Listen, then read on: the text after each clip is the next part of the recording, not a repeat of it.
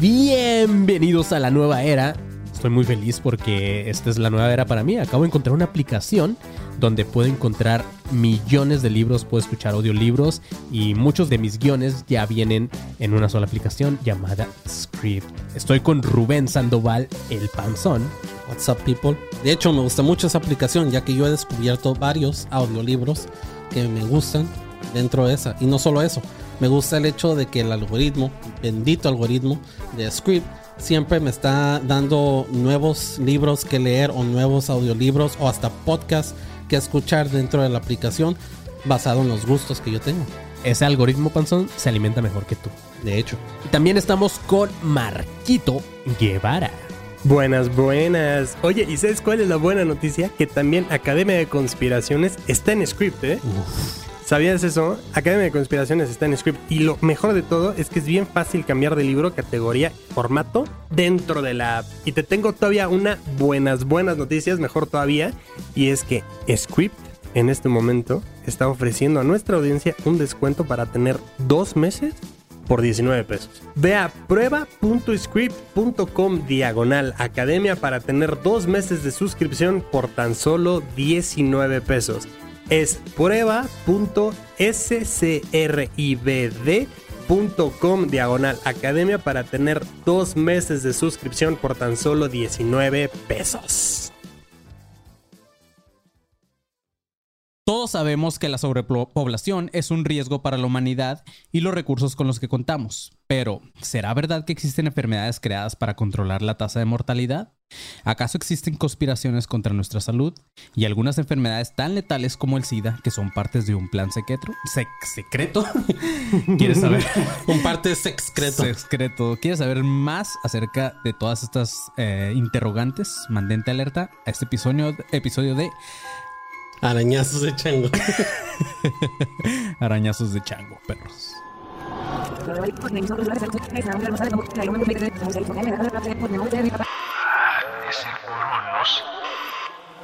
ADC. Déjà vu. Bienvenidos a un nuevo episodio de ¿Ya Arañones de Chango, ¿eh? ¿Ya tan rápido? Sí, güey. ¿Por qué? Ah, Bueno, no, no, tú date, tú date. ¿Por qué tan rápido? No entiendo. Ah, ya, ya, ya, no, ya, ya. Sí, Llamadas, sorry, güey. Ok, güey. Sí, Arañones de Chango, amigos, o Academia de Conspiraciones. Este, este panzón también es un episodio de. Espérame, espérame, espérame, porque. De Sha- Bu, bu, bu, Que estaba poniendo el mute por si alguien agarró el código ahorita. Yo soy Manny León, estoy con Rubén Sandoval de Pinche Panzoné Sup, bitches. y Marquito fucking Galletón Guevara. Buenas, buenas. ¿Cómo están, amigos? ¿Cómo, cómo- Ya tiene rato que no los veía. Sí, ya sé, como 15 chido, güey. minutos, no menos, 20. Así es, chavos. Este, para los que están conectados aquí en YouTube, estamos completamente en vivo. Para los que están escuchando esto en el día que salga esto, que todavía no sabemos cuándo es, pero va a salir. Pues nada. Eh, ya estamos muy cerca del show de Monterrey. Creo que esto va a salir justamente la semana del show de Monterrey. Entonces, eh, si este episodio está saliendo cerca del 16 de julio, ya estamos muy cerca de ir a tu ciudad, perro de Monterrey. Así que ve y compra los boletos en fila VIP. ¿Ok? Entonces, chavos. Prometemos llevarles un garrafón de agua. No, no, no, no, porque no nos van a dejar documentarlo. No, no sé. ahora que lo lleve, güey. Sí, sí, sí. Ok. Vamos a llevar un garrafón vacío y el panzón a ver cómo le hace para llenarlo allá, güey. De miados. Ándale, güey. Pero así es, chavos. Eh, en este episodio de hoy vamos a hablar del VIH y o SIDA, que no es necesario explicar lo que es, ya que todos tenemos al menos una noción general de esta enfermedad. Pero sí creo Yo que no es sé impor- qué es, explíquemelo por favor. Sí es importante mencionar que antes de 1978, el SIDA o cualquier relación con este virus era inexistente. O sea, 43 años atrás. Si estás escuchando este episodio en el... Más bien 44, porque ya ahorita estamos en el 2022. Pareciera ser que algo ocurrió como por arte de magia, porque para el año 2000 ya eran por lo menos 33 millones de casos de infectados de VIH, de los cuales por lo menos 19 ya habían fallecido debido al SIDA. Ahora, hay muchos quien confunden el VIH con el SIDA, que si bien van de la mano, es algo diferente. El VIH es el virus y el SIDA es una condición. El VIH es un virus que se trata correctamente con anti- antirretrovirales, eh, ya que la persona contagiada puede vivir lo mismo o más que una persona que no tiene el virus. Sin embargo, el SIDA es un VIH en etapa 3, la cua- en la cual tu cuerpo ya no es capaz de generar defensas y es la principal razón de que fallezcan por esta enfermedad del VIH. Pero aún así, hay personas con el SIDA que sí logran vivir muchos años, aunque no con un estilo de vida regular. ¿Tú sabías, Marquito, que existía una diferencia entre una y otra? No, la verdad es que no. O sea, siempre pensé que era como el nombre completo, ¿sabes? O como cuando dices eh, estado y capital, así. Pensé que era como VIH-Sida, o sea, tal cual. Ujú. O sea, no sé. No, No, sabía que era una cosa distinta. Sí, el, el- el SIDA es cuando ya, digamos, Ujú. evoluciona el, el virus. Sí, Pero yo sí sabía y solamente sabía por Magic Johnson. ¿Le dio VIH? Porque Magic Johnson, el ah, basquetbolista de ex Ujú. basquetbolista de los Lakers, creo que era, él tiene VIH. Ujú. Es VIH positivo, pero no tiene SIDA. Ah, Él puede infectar a alguien y a lo mejor a esa persona le da SIDA, pero él no lo tiene, por eso ha vivido lo que ha vivido. De hecho, querían que y dejara de Freddie jugar por lo Mercury mismo, ¿no? sí tenía SIDA. Freddie, Freddie Mercury murió de SIDA, ¿no? Creo. Si no me equivoco. Claro, que de hecho, o sea, creo que, por ejemplo, Freddy no murió. O sea, sí, pero, o sea, realmente fue como un bajón en las defensas y le Sí. dio algo y entonces eso fue lo que...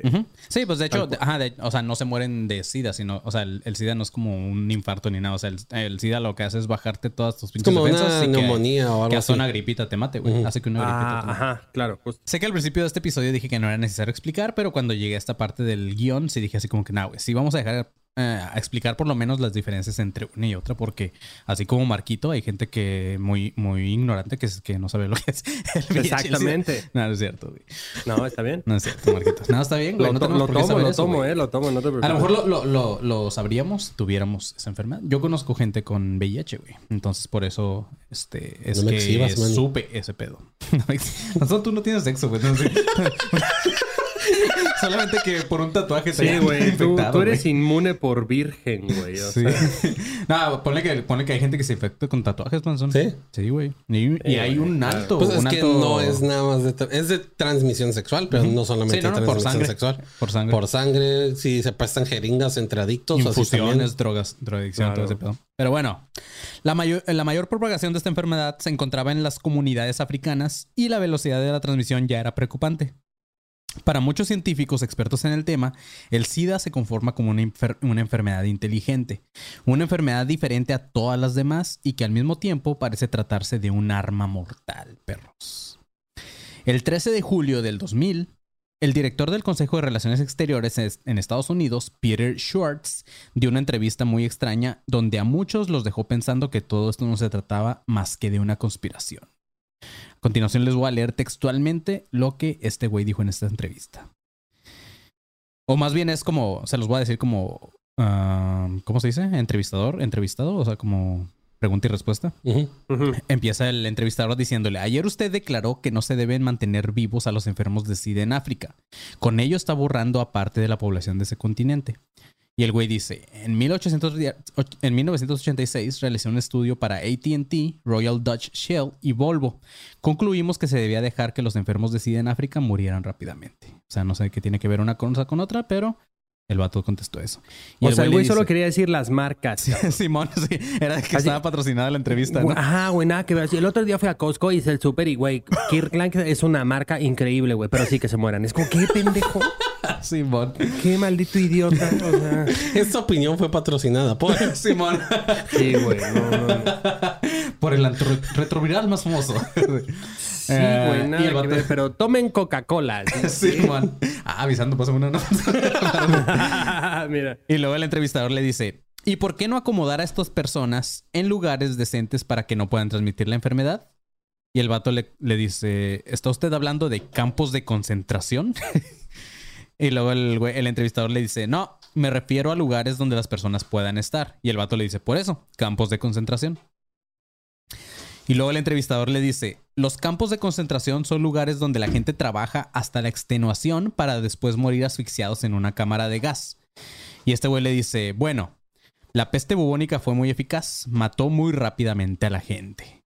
Sus contestaciones estaban medias raras, pero pues así de raro también está el pedo en, en esta Sí, como que ninguna tenía Como que nada no que ver con ¿no? otra. Ajá. Sí, el Este, otro güey así, ¿en, en dónde? En un colchón Springer. Así. Sí, bueno. no mames, che vato sin sentido. Sí. Pareciera justamente que este vato estaba contestando de forma errante y a su vez queriendo dar a entender algo entre líneas. Por esto se creyó que el SIDA podría haber sido creado por servicios de inteligencia como un arma biológica para controlar el crecimiento de la población mundial. Y porque se lo ah, achacaban a los servicios, ah, o más bien, ¿por qué se lo achacaban a los servicios de inteligencia? Porque esta entrevista fue realizada por una revista de la EIR, que es la Executive Intelligence Review.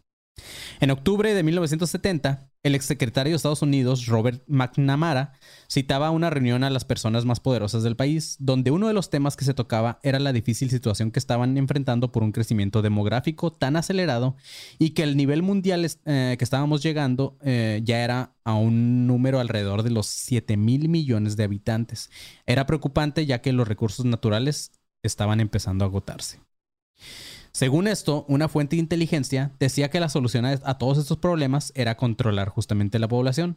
Los niveles de natalidad y lo escalofriante también tendrían que controlar la mortandad, de ser necesario recurriendo a la biología o a ingeniería biológica.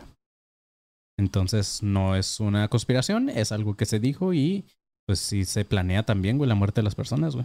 Y O sea, aquí se acaba este plan- Es- vale. O sea, es un plan, pero, o sea, tal cual no sabemos si se ejecutó. Ah, o no, claro. güey. Ajá. Nada más era como propuestas de que, güey, tenemos que controlar Digamos, esta estaba madre. en el tintero. Ajá. Ajá, es como si no podamos controlar la, controlar la natalidad, tenemos que controlar la mortandad, güey. Vamos a... De hecho, justamente cuando salió lo del COVID, no sé si se acuerdan que decían, o había Sí, mucho era una de rumor de que para, que para eso fue. para quitar a todos los viejitos y toda esta madre, o a gente enferma ya. Porque eran los que les daba más rápido. Mira. A ver, igual, igual iba a decir una estupidez, pero, o sea, por ejemplo, ¿por tú qué siempre, no? güey. No pasa nada. Van dos capítulos que me peluceas, güey. güey. que me peluceas. Que me peluceas, güey. Este, a ver, o sea, ¿por qué no en lugar de, o sea, como hacer eso, ¿por qué no una campaña masiva o bueno, la, la campaña más grande que se pueda hacer en cuestión de cuidados de, de recursos naturales, cabrón? O sea, ¿por qué no También, mejor, ajá. conscien- o sea, hacer conciencia a todos de que hay poco, cabrón, y pues hay que cuidarlo, güey? Claro, y la otra eso también no le una conviene a las compañías, güey. Las compañías son las primeras en acabarse los recursos. Pero, güey, ¿tú crees que también, si, si haces esa campaña a nivel lo más grande que puedas, no va a haber también este, empresas que se, ve- que se vean beneficiadas en cuestión de varo y todo? O, eh, Güey, o sea, siempre que mueves una cosa, otro también se ve beneficiado, güey. Sí, Pues claro. lo ha habido porque pues ya ves todas las, todas las campañas que son ecológicas de las compañías, como eso de que ya ahora las, las bolsas se cobran por usarlas, pero pues, Ajá, seguimos ajá. pagando para usar las bolsas porque todos se nos olvida llevar nuestra bolsa al mandado. O las compañías que están haciendo de prenda, que están haciendo ropa ecológica usando materiales Claro. reciclables. Pero si ves a los... ah, porque hay documentos públicos que estas compañías igual por legalidad tienen que sacar. Y siempre salen que, oh, es que no es tanto el porcentaje que están reciclando de, de ropa o que están usando de Sí. ropa para reciclar y eso. Por ejemplo, esta camisa probablemente dice que es de algodón, pero tiene algún tipo de material sintético como poliéster o una mamada sí, que sí, es está hecho de plástico. O sea, Y no se puede reciclar. no Bueno, les por conviene ejemplo, porque eh, es más fácil hacer esto así barato y que dañe el planeta. Claro. Y se ahorran y marcarlo a un precio exorbitante que la persona pueda Pagar. pagar, a hacerlo ecológico y que y así como dices tú pues que cuiden nuestros recursos Sí. O sea, por ejemplo, esa perder. campaña y la otra también una campaña de educación sexual que funcione, cabrón. esa Sí. pero O sea, a una todos campaña nos gusta de- coger de- yo no cojo y a mí me gusta coger Creo que, creo que es lo. Creo que ese es más difícil, Marquito. De hecho, güey. Creo que. O sea, sí, pero güey, si de alguna manera se empieza a ejecutar, o sea, Sí. va a haber un punto, o sea, me refiero a llevar a cabo, o sea, va a haber un punto en donde veas un panorama mucho más amplio de, ah, cabrón, pues llevo haciendo esto, no sé, dos años, cinco Sí. años, ah, mira, ya llevamos y ¿sabes esto qué? avanzado, Creo, güey. creo que entre líneas se está haciendo, güey. Por eso ahorita a todos les gusta el anime con los panzones, como para, que, para evitar que cojan, güey, ¿sabes? Así, a ver, ¿cómo hacemos Nada que, que, nadie ver de coja? que el anime es bueno y las historias que hay son buenas. Es para que no ¿Cómo, cojamos. cómo hacemos que nadie coja? Ok, hay que popularizar Naruto. El anime. Va, Naruto. va. Que corren, que huevo. así como imbéciles, güey. y ya luego. De- deja eso, güey. claro. Por eso todos compramos nuestras almohaditas de, de, de personajes de anime sexuales. No, pero de hecho yo estoy de acuerdo con el, estoy de acuerdo con Marco. Mi cinicismo y pesimismo, ¿es una palabra eso? Voy a decir que sí. Ah, me hace pensar que no se va a poder, pero estoy de acuerdo con el Marco que debe de haber, debe de haber campañas o cosas que nos ayuden a, a cuidar nuestros recursos. Sí, claro, güey. Porque ya estamos aquí a tres años que Pero, supuestamente este- se iba- no, no se iba a acabar el planeta, pero al Sí, o punto sea, que de no estamos al- retorno. al punto de no retorno. Ujú. Pero bueno, güey, hay un doctor llamado Gary Bloom que fue asistente a esta reunión y habló de que, de que estos señores que analizaban y estudiaban problemas demográficos se hacían llamar los Olympians. Espérame, espérame. ¿Qué? Lupi, chinga tu puta madre, cabrón. cabrón me dice. ¿Cuál es la canción, güey? Así, espérate, a ver. Lupi. Lupi. Ah, pero tengo que poner. Bueno, ah, esta vez no va a haber, esta vez no va a haber briguitos.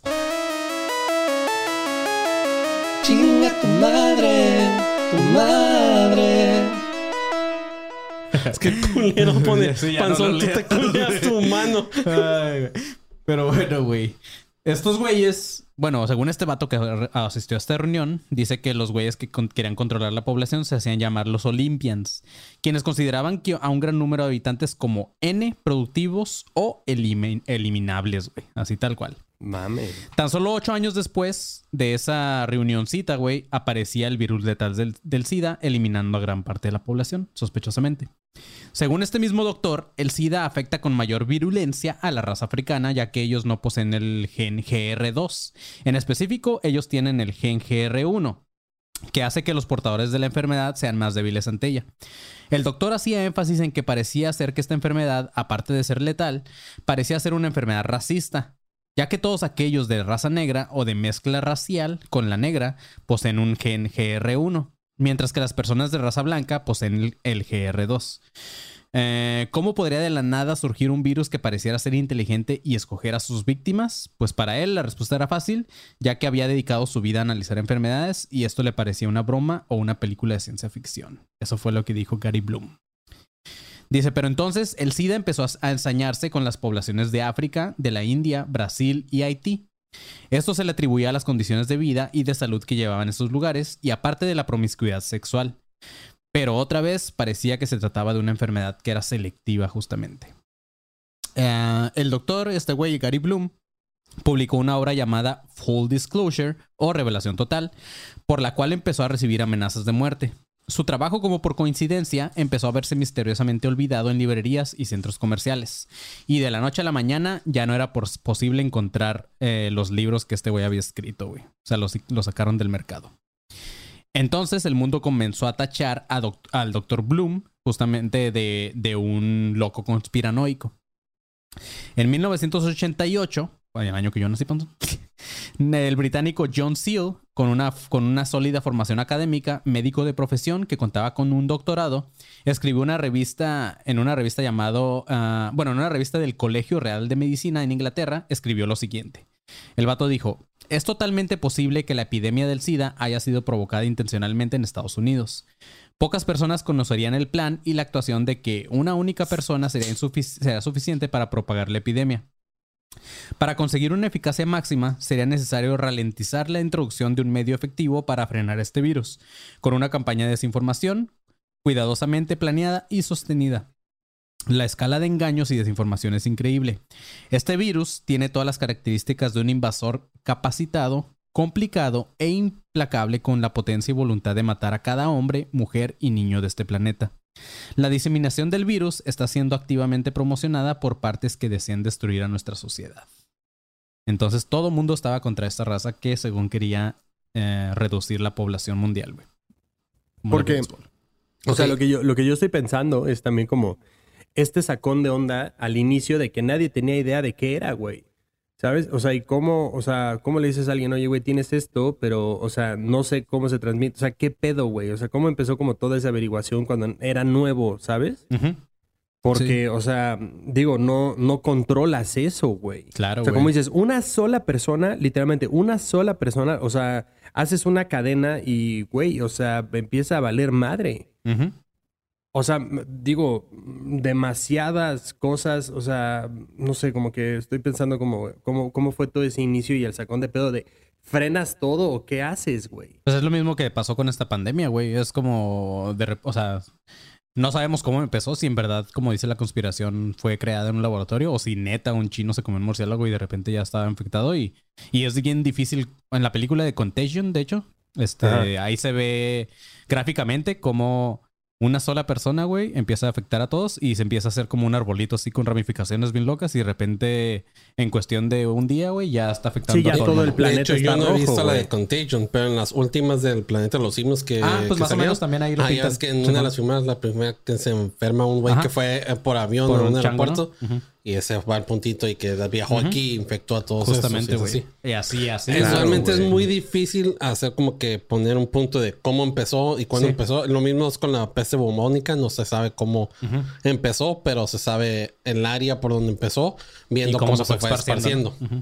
Pero ahora, por ejemplo, acá con, con el COVID fue como, güey, quédense en su casa, ¿no? O sea, quédate acá y digo, con, con las personas que tienes cerca, güey. Pero en este caso, o sea, es como un tema que además, ¿quién no ejerce, sabes? Sí, sí, sí. O sea, el güey, pasó, pero eh, eh, sí, entiendo. Ajá, pero digamos, eh, adolescentes, güey. Pero claro, me imagino todo que, el mundo, güey, que al hasta personas principio, adultas. me imagino que al principio era igual como en esta pandemia, era como que bueno, también fue, fue en un tiempo, porque esto que fue en los Ah, ya fue, 80s? fue en los 2000, güey.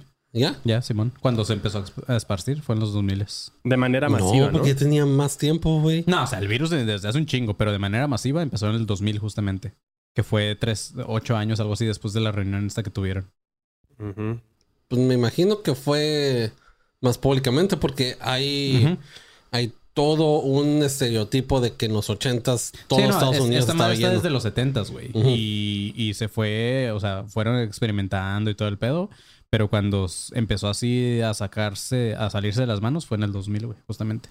Porque también Pero- esa es la otra. O sea, hasta el día de hoy sigue y, Sí. o sea, no ha, no ha habido ninguna diferencia de que se erradique o sea el último caso o penúltimo caso. O sea, Sí. no hay como, o sea, tipo, sigue pasando, güey. Sí, claro. sí, pero pues ya hay retrovirales Sí, y ahorita- creo ahorita que ya- no hay una ya- medicina que ya lo cura o algo así. Ahorita, ¿La no, última vez? Que, que lo cure todavía no, pero sí hay. Ahorita cualquier este.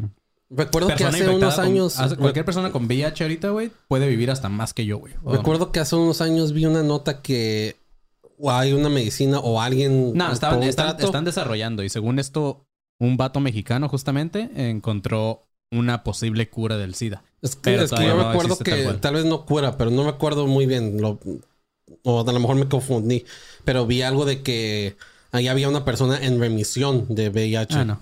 No, todavía no. O sea, el, el VIH, como te digo, ese... O sea, alguien podría tener VIH y tú ni siquiera te das cuenta, güey. Y hasta, hasta puedes ya tener relaciones con alguien con VIH, güey, y no te puedes infectar. Si esa persona se cuida y, y consume todas Sí. sus medicinas y todo. Pero, pero ya con SIDA sí está muy cabrón. Pero ok, cuando el profesor Jacob Seagal, ah, el antiguo director del Instituto Biológico de Berlín, iniciaba sus investigaciones sobre esta enfermedad, no imaginaba que estaba abriendo la puerta de a una de las páginas más vergonzosas de la historia secreta de nuestros tiempos. Sus primeras sospechas del virus comenzaban a brotar cuando descubría increíblemente la semejanza entre el VIH y otras dos específicos, ah, otras dos enfermedades específicas que eran virales. El BISNA, que se trataba de una patología cerebral del ganado ovino que no se contagia al ser humano, y el HTLV1, una forma de leucemia que ataca a las células T, pero que raramente es fatal. El genoma del VIH es idéntico al del BISNA, a la primera enfermedad que les comentaba. Simón, que andas haciendo unos business. ¿Cuál es tu business aquí? Simón, el genoma del VIH es idéntico al del BISNA en un 97%. Por lo tanto, sería al que más se asemeje de todos los retrovirus que se conocen. El otro 3%, así como por pura coincidencia, exactamente el 3%, eh, que es la diferencia entre ambos virus, de forma muy extraña y misteriosa, resulta que es exactamente ide- idéntico a un fragmento del código genético de la otra enfermedad que les comentaba, que era el HTLV1. O sea, este vato estaba hablando de que es como muy, eh, ¿cómo se dice? Muy obvio que es una combinación de ambas enfermedades por el, por el porcentaje tan exacto de ambas. Este descubrimiento asustaba al profesor Seagal, quien declaraba que tal grado de semejanza resultaba imposible de que se tratara de un proceso natural de evolución o mutación. La única explicación para este doctor era que alguien hubiera producido un híbrido de estos dos virus mediante la ingeniería genética. Incluso cree que de ser así, sus creadores pensaron en todo, ya que la patología eh, combinaba los efectos de ambas enfermedades. Dicho esto, los pacientes que no fallecen por deficiencia inmunológica provocada por el virus terminan presentando exactamente el mismo tipo de deterioro en los órganos que las ovejas infectadas por el visna. Entonces, sí está bien loco. Pero entonces, si fue algo geneti- genéticamente creado, me imagino que sí debe de haber una cura. Ah, porque claro, es güey. Pero, de hecho, hasta, entonces- hasta para el cáncer ya hay cura, güey. Nada más, obviamente. pues, es no que más bien, o sea, por, por ejemplo, lo que está diciendo Manny, o sea, pienso que funciona como tipo un acertijo. O sea, de que alguien lo, lo hace, lo suelta y es como, a ver, güey, busquen la solución, güey. O sea, el güey que lo, el güey que lo, digamos, piensa y lo ejecuta, o sea, sabe más o menos, Sí. o sea, sabe la, pero nada más como que lo suelta para ver quién le atina, güey. El peor es que cuando te sueltan esa, esas pistas, por Sí. así decirlo, güey, o sea, estás juntando eso. Entonces, ¿Cómo? Pues sí, güey. Que que es un psicópata, güey. psicópata, güey. Pues es que sí, Mira, cree, cree ese. Yo, O yo sea, sé cómo güey, se bueno, cura, eh, pero a ver, tómenlo, búsquenle. Sí, sí, sí. O sea, bueno, más bien pienso que, o sea, por ejemplo, lo que dices de una solución, o una solución, una, una cura, pues sí, güey, pero, o sea, tipo, es como, a ver, pues encuéntrala, güey, ¿sabes? Y a ver cuánto tiempo te toma. claro. Más güey. bien, es lo mismo, tipo, o sea, cuando sueltas una- un laberinto en la caja del cereal, o sea, es como, pues, ay, yo sé el camino, cabrón, pero quiero ver cuánto tiempo le toma a la gente que lo va a consumir, pues hacerlo. Sí, justamente, güey. Que Porque el plan es que no lo encuentren, güey. Así de pelada. El profesor Ajá, o- Seagal se acercaba mucho a la verdad, ya que según la información publicada por el diario británico de Sunday Express, ¿qué, güey? Comentario, güey. ¿Cuál? ¿El En, en Miguel Mesa. ¿Qué dice? Miguel Mesa, Las- las ovejas con más lana tienen más bizna. Qué pendejo, güey. Bueno, este güey, el profesor Seagal, se acercaba mucho a la verdad, ya que según la información publicada por el diario británico Sunday Express, dos funcionarios de la embajada estadounidense visitaron al científico en su domicilio para interrogarle sobre lo que sabía y lo que pensaba de esta enfermedad. También se le cuestionaba acerca de sus fuentes de información. El profesor este, güey, el Seagal, dijo lo siguiente.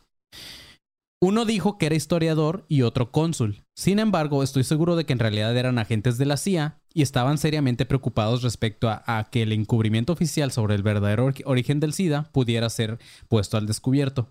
Les dije que conocía los experimentos llevados a cabo ah, a mediados de la década de los 70 en Fort Detrick, donde el Cuerpo de Investigación Médica del Ejército estadounidense tiene su cuartel general.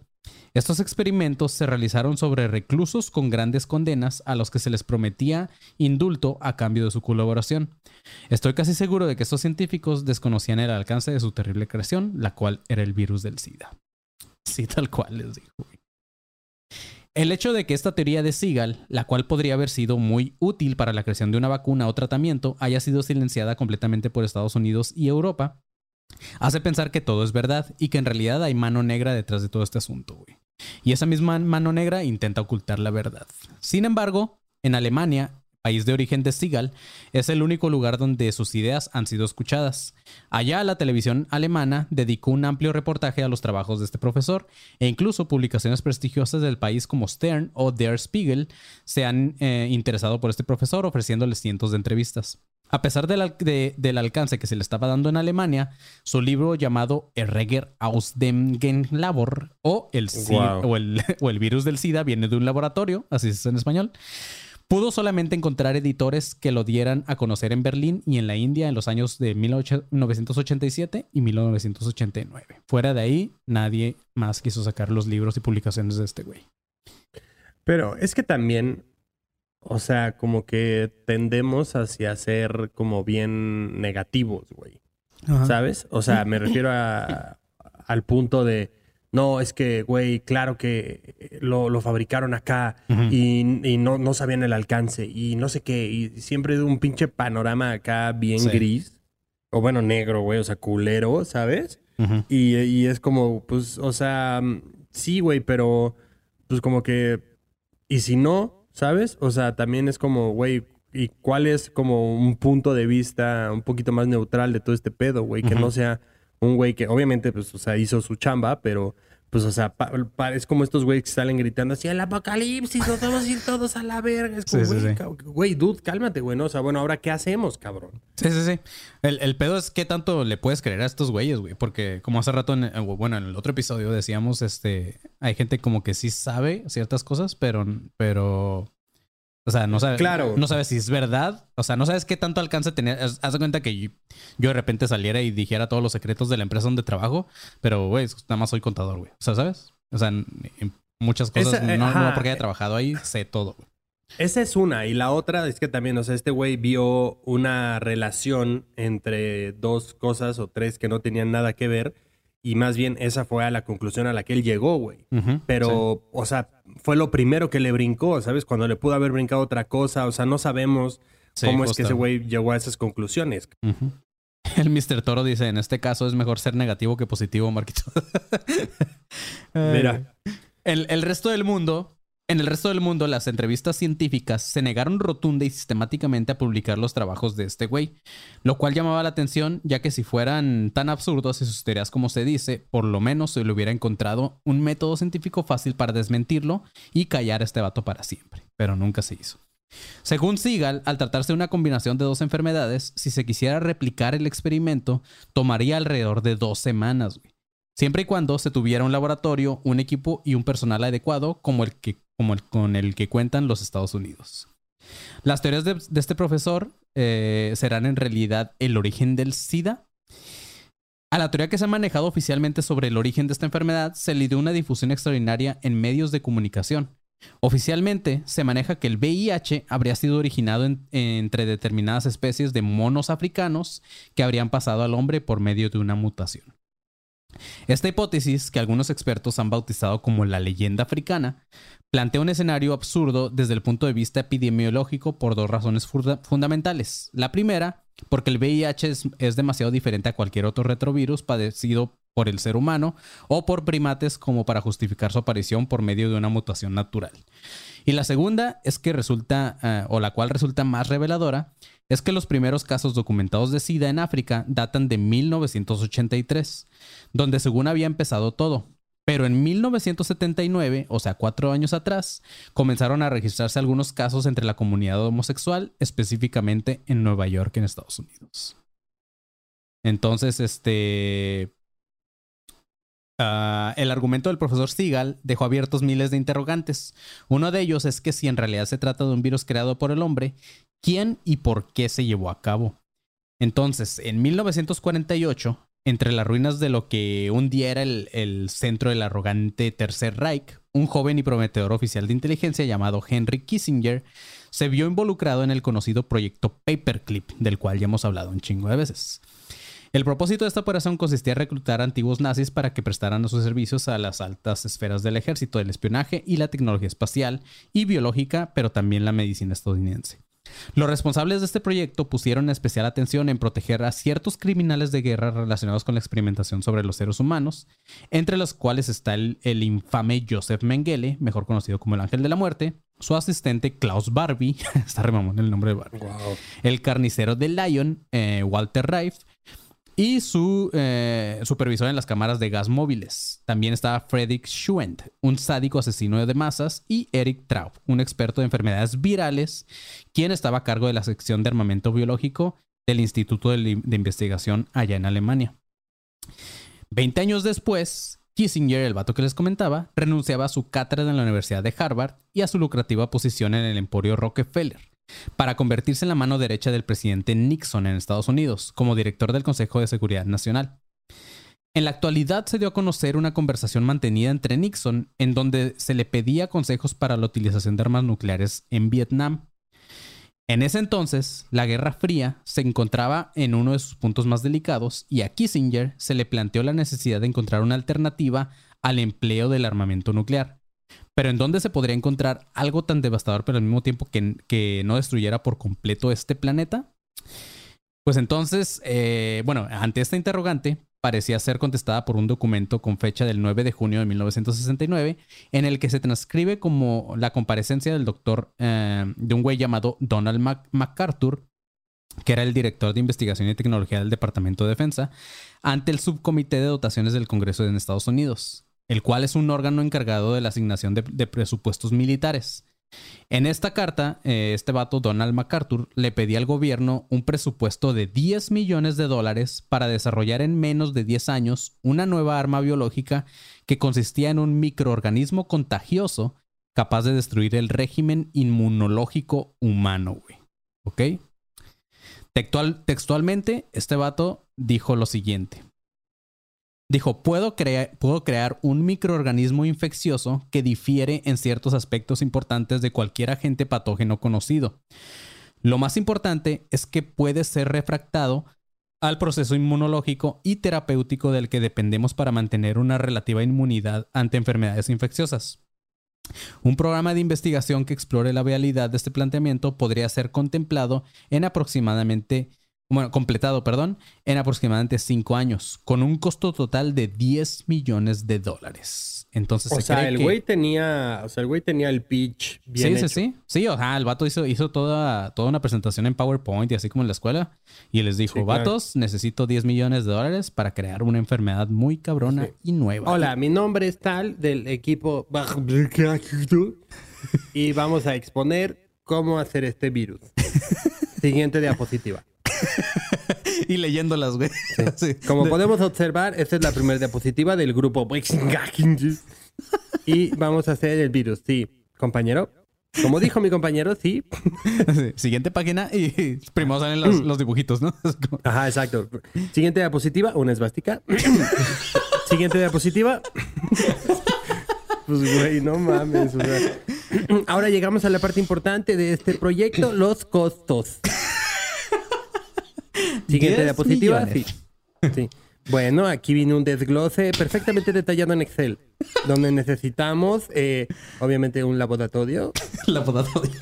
necesitamos cristales, gas, un microscopio, batas y pinol. Pues hay que, hay que trapearlo, obvio. Todo esto da un total de 10 millones de dólares. Gracias. Gracias. Gracias. ¿Alguien quiere invertir? Estamos dispuestos a escuchar contrapropuestas. Qué pendejo, güey. Güey, no mames. Imbecilísimo, güey, el doctor Arthur. ok, en caso de que entren los congresistas, eh, de, perdón, de que en- entre los congresistas hubiera pudor a la hora de financiar un proyecto tan monstruoso, MacArthur se adelantaba diciéndoles esto en sus diapositivas, Marquito. Este güey le dice, existe poca duda de que el enemigo pueda desarrollar un elemento similar. Enfrentándonos con esto ante una importante área de inferioridad potencial con una tecnología militar sobre la que no contamos en este momento, con un programa de investigación adecuado. Se puede argumentar que la intervención de MacArthur es muy pobre y que no deja en claro que lo que se estaba tratando de crear en, ese, en esa speech que el vato dio era un virus como el SIDA. Pero no es así, ya que existen pruebas como para creer que, que tal cual estaba hablando de eso, ¿ok? La fecha era en 1975. El lugar era el Centro de Investigación sobre el Armamento Biológico de Fort Detrick en Maryland, Estados Unidos. En 1975, la sección de virus de ese centro de investigación pasó a denominarse como eh, Centro Frederick de Investigación sobre el Cáncer, dependiente del Instituto Nacional del Cáncer, un organismo que junto al Centro de Control y Prevención de Enfermedades en Atlanta tuvo un notable protagonismo en el desarrollo del arsenal biológico estadounidense. En este último prestaba sus servicios el doctor Robert Gallo, quien curiosamente en 1984 descubrió la existencia del, del VIH y enunciaba la teoría del origen africano sobre esta enfermedad, convirtiéndose en referente imprescindible de la investigación sobre este tema. Su hipótesis en la semejanza entre el VIH y el DCTLV3, un virus de simios africanos, dice que habría sido transmitido a un ser humano a través de una mordedura.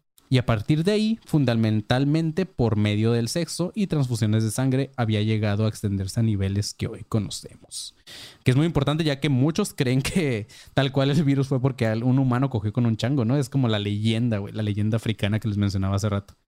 Pero tal cual como decía el panzón, no necesariamente es a través del sexo, sino que este chango, si, si sus encías estaban sangrando como las mías siempre, güey, pues si mordió a esta persona y tu- tuvo contacto con su sangre, pues es muy probable que haya sido transmitido. O sea, es probable también que sí haya mutado de un animal al humano. Sí, claro, güey.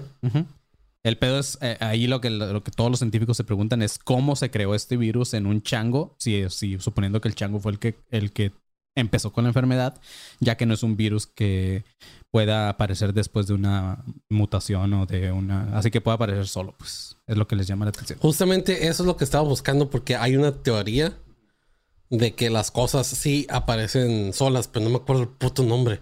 Y ¿De es lo que estaba buscando, ajá, de la teoría estaba busque y busque ahorita que, que así como el Big Bang, que se empezó el mundo así de la nada, hay teorías en internet de que cosas que existen que no sabemos cómo existieron o Sí. qué pasos existieron así nada más De por la nada. existir.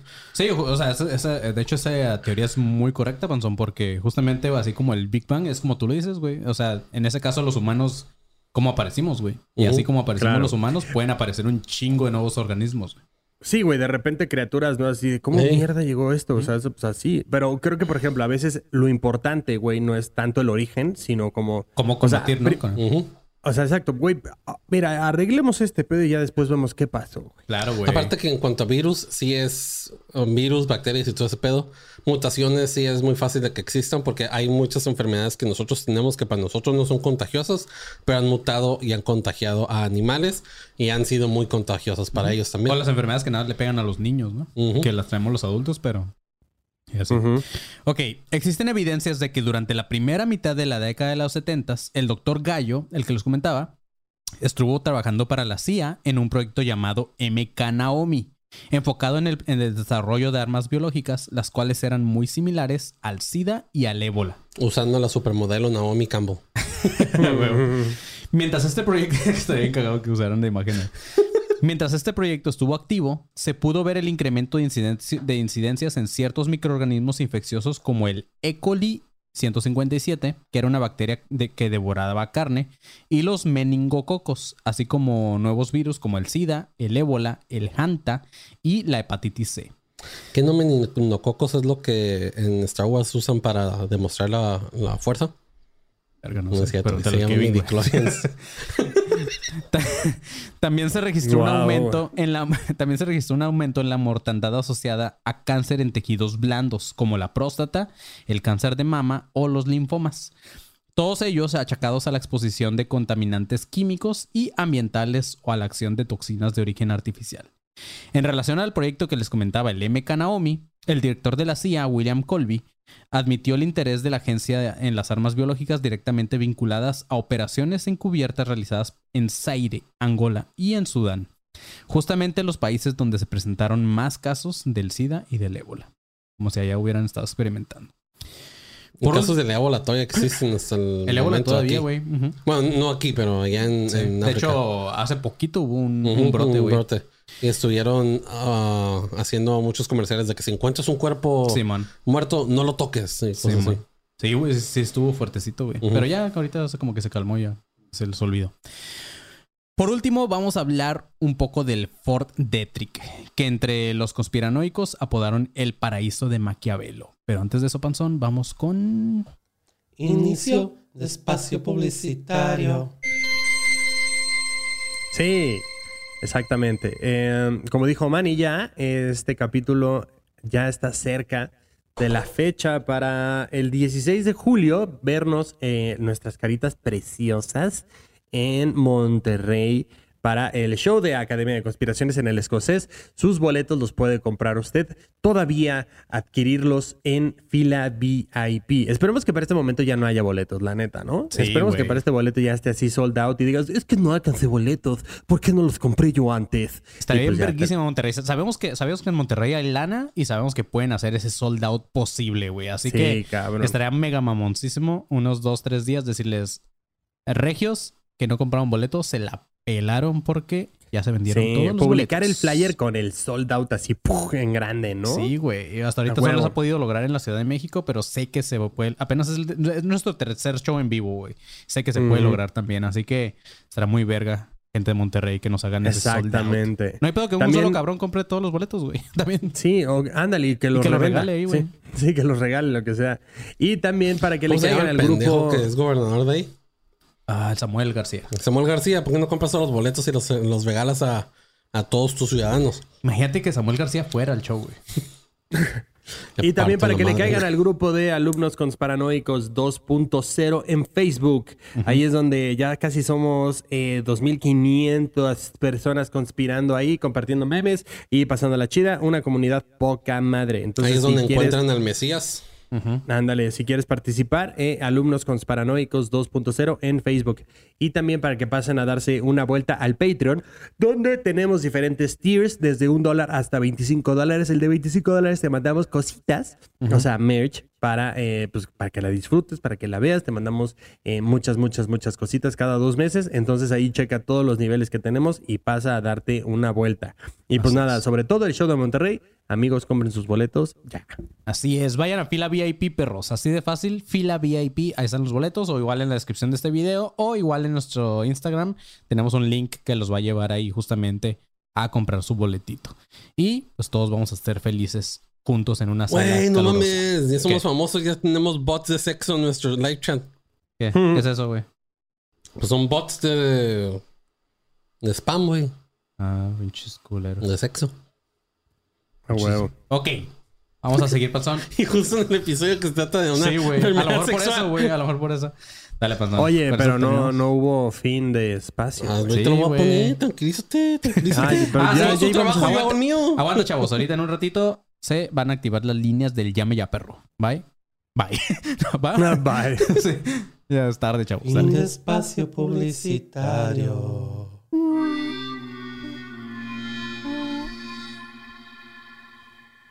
Así es, amigos. Vamos a hablar por último de esto que les decía, que es el paraíso de Macabelo o el Fort Detrick. Se cree que en las instalaciones, en estas instalaciones entre 1977 y 1978, habría nacido el VIH. Específicamente en uno de los laboratorios conocido como el P4, donde se habrían combinado los materiales del BISNA y el HTLB1. La fase experimental se habría llevado a cabo empleando como conejillos de indias a convictos de diversas prisiones federales a cambio de un indulto, una práctica muy habitual en el sistema norteamericano justamente, Como el experimento de Tuskegee. como el de Tuskegee. güey. De hecho, también, ¿cuál otro? El de... Ah, se me olvidó el otro. Pero sí me- Saskatchewan. No, cierto, no sé. Ah, con lo que no contaban los científicos es que esta enfermedad podía tener un periodo de incubación muy largo, que en muchos casos supera la decena de años. Al no apreciar los científicos ningún tipo de síntomas en los convictos, el experimento fue considerado un fracaso y estos fueron puestos en libertad como se les habría prometido. A partir de ese momento la epidemia fue incontrolable. El alto porcentaje de toxicomanía y homosexualidad entre los reclusos fue lo que provocó esta comunidad hoy llamada LGBTI+, que fuera la más afectada, por sus primeros casos en 1979 en Nueva York. güey. Entonces, pues le- les pusieron el virus a estas personas, pero al no notar que se incubó Sí. ni nada del pedo, dijeron, ah, ah, valió verga, nada, vamos no a sirvió". dejarlos, pero esas personas ya tenían el virus, güey. Y como muchos reclusos, justamente... eh, pues, Son ajá, gay son gays. jail nada más. O sea, no son gays gays, pero nada más Sí. en el... Entonces empezaron tal cual a esparcir este pedo. Lo que se le llama prison husbands. Ajá, justo, güey. De hecho, hay una, hay una, hay un documental bien perro de esa madre, güey, que estaba viendo el otro día con Mónica. Pero no se me olvidó el nombre. Pero ok, entre De hecho, es muy interesante porque es un... Es, um, es psicológicamente Es psicológico, eh, interesante porque Sí. No, su sexualidad no es No gay. es gay. Son heterosexuales. Simplemente como el único contacto fí- físico y contacto emocional y sentimental que tienen es dentro con otros prisioneros del mismo... Sí, en el documental lo, lo Género. en el documental lo, lo este, comparaban con los ratones que se me olvidó el nombre para no decir amaestraban, pero a los que Ujú. acondicionan a algo y que ya aprenden algo. Sí. Entonces, lo- así con los prisioneros. Y también algunos son así por abusos de Sí, los otros prisioneros y es como síndrome de Estocolmo. Así es, güey. O que dicen, ah, ya me gustó. Entre la multitud de críticas recibidas por medio del profesor Seagal, se destacaba un personaje, que era el doctor Robert Gallo, que ya les mencionaba, quien a su vez se defendía y calificaba a Seagal y sus declaraciones como una mano- maniobra propagandística de la KGB. Entre toda esta polémica y para que fuera todo más confuso, en 1987 Peter Duisberg anunciaba una teoría según la cual decía que el SIDA no estaría producido por ningún virus. A nadie se le escapa que si el VIH no es el causante, perdón, no es el causante de esta enfermedad, lo que lleva a la contra a todo lo que hemos hablado en este episodio. Pero estas declaraciones solamente sirvieron para sospechar de que Duisberg no era más que una ficha más en este juego de los creadores del SIDA. Como ya les mencionaba antes, algo raro es que nadie haya podido desmentir las, teorías del profesor Siegel, a pesar de que Estados Unidos contaba con todo un equipo necesario para hacerlo. Por lo cual, estas declaraciones de Duisberg, eh, sin fundamentos, hicieron ah, que se sospechara más de que las teorías de Siegel eran 100% correctas. Pero ¿por qué las declaraciones de Duisberg y el doctor Gallo sí habían tenido tanto alcance en medios y no las teorías de este profesor que tenía todo un sustento científico? La respuesta creo que es fácil. Si se hubiera comprobado las teorías del profesor, cualquier otra conspiración eh, por, por estadounidenses como las de Kennedy resultarían hasta cierto grado de ridículas a comparación de esto. De hecho, en el propio legislativo norteamericano existe quien ha contemplado que Seagal tenga toda la razón. Estamos hablando del congresista neoyorquino Theodore Weiss, quien se volvió famoso por su defensa a los derechos homosexuales y que en un discurso parlamentario dijo las siguientes palabras. Dadas las actitudes que frente a la homosexualidad demuestran ciertos sectores de nuestra sociedad, la posibilidad de que se haya empleado un armamento biológico debe ser seriamente observada. Eso fue lo que dijo este otro. Lo que no me acuerdo es si este güey, Theodore Weiss, es el de Milk. No, ¿verdad? No sé, la neta. Ah, no me acuerdo. Es que, güey, o sea, sí sé qué película hablas, pero no me acuerdo del nombre. Sí, cabrón. Pero según yo, sí, güey. Porque yo me acuerdo que era un güey de, del gobierno, güey. Era un vato que estaba muy metido en este pedo defendiendo a, la- a los homosexuales. Pero bueno, ahí igual nos ponen en, en el grupo o algo así. Las estadísticas parecen estar a favor de estas declaraciones de Theodore Weiss, ya que a pesar de ser una enfermedad que le podría dar a cualquiera, parece haberse ensañado con sectores muy específicos de la población como los homosexuales, los drogadictos y los africanos, convirtiéndose en una epidemia que selecciona socialmente a sus presas. Los Eso tiene mucho sentido. Los teóricos de la, conspiración afirman que eh, a escala mundial la desproporción entre blancos y otras razas es mucho mayor que en Estados Unidos. Entonces, esta enfermedad se convirtió en una forma de genocidio natural que hubiera sido la envidia de los nazis. Las poblaciones de otras razas están siendo mayormente afectadas que los blancos, o por lo menos los blancos moralmente sanos. Todo este chiste, eh, todo este chisme, perdón, que han escuchado en este episodio llamó la atención de Steven Thomas, un investigador de salud pública en la Universidad de Maryland, la cual se encuentra a unos cuantos kilómetros de las instalaciones justamente del Fort Detrick. Este vato, Thomas, decía lo siguiente: La gente quiere saber eh, si esta enfermedad ha sido producida por el hombre, si es una forma de genocidio, si son ciertas las estadísticas. Actualmente estamos en posesión de datos suficientes como para afirmar que la falsificación de las estadísticas gubernamentales re- respecto al SIDA son un hecho y que la creencia de que esta enfermedad es una forma de genocidio también es real. Eso fue lo que dijo este vato. Como un último dato, el gobierno racista de Sudáfrica en algún momento se planteó crear un virus que solamente afectara a personas de un determinado grupo genético, entre los que se mencionaba el color de los ojos, la clase social y el color de pelo. Con esto no quiere decir que Su- Sudáfrica fue quien ocasionó el SIDA, ya que ellos querían ser aún más selectivos que esta enfermedad.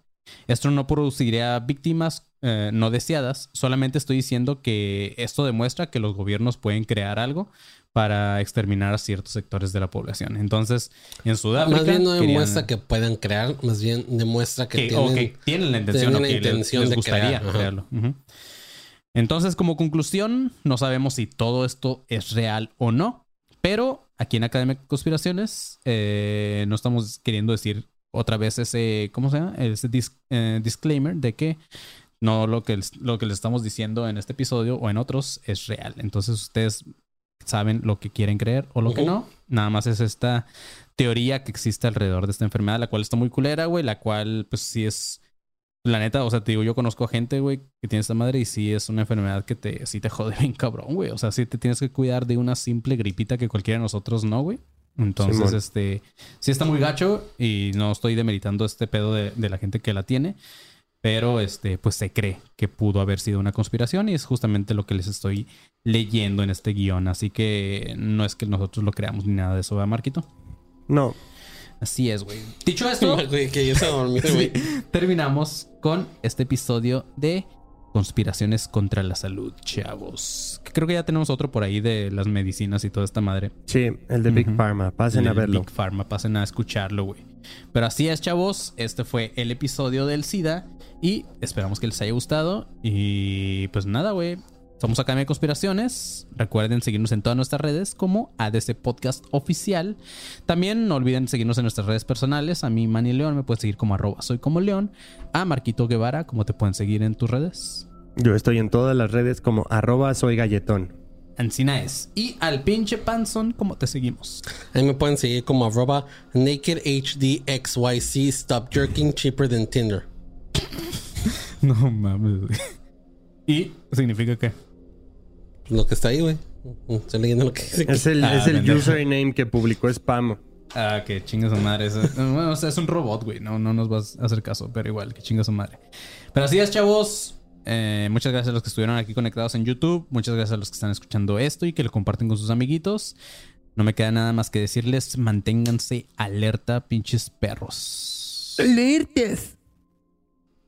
Ah, hidrátense, perros. Wow.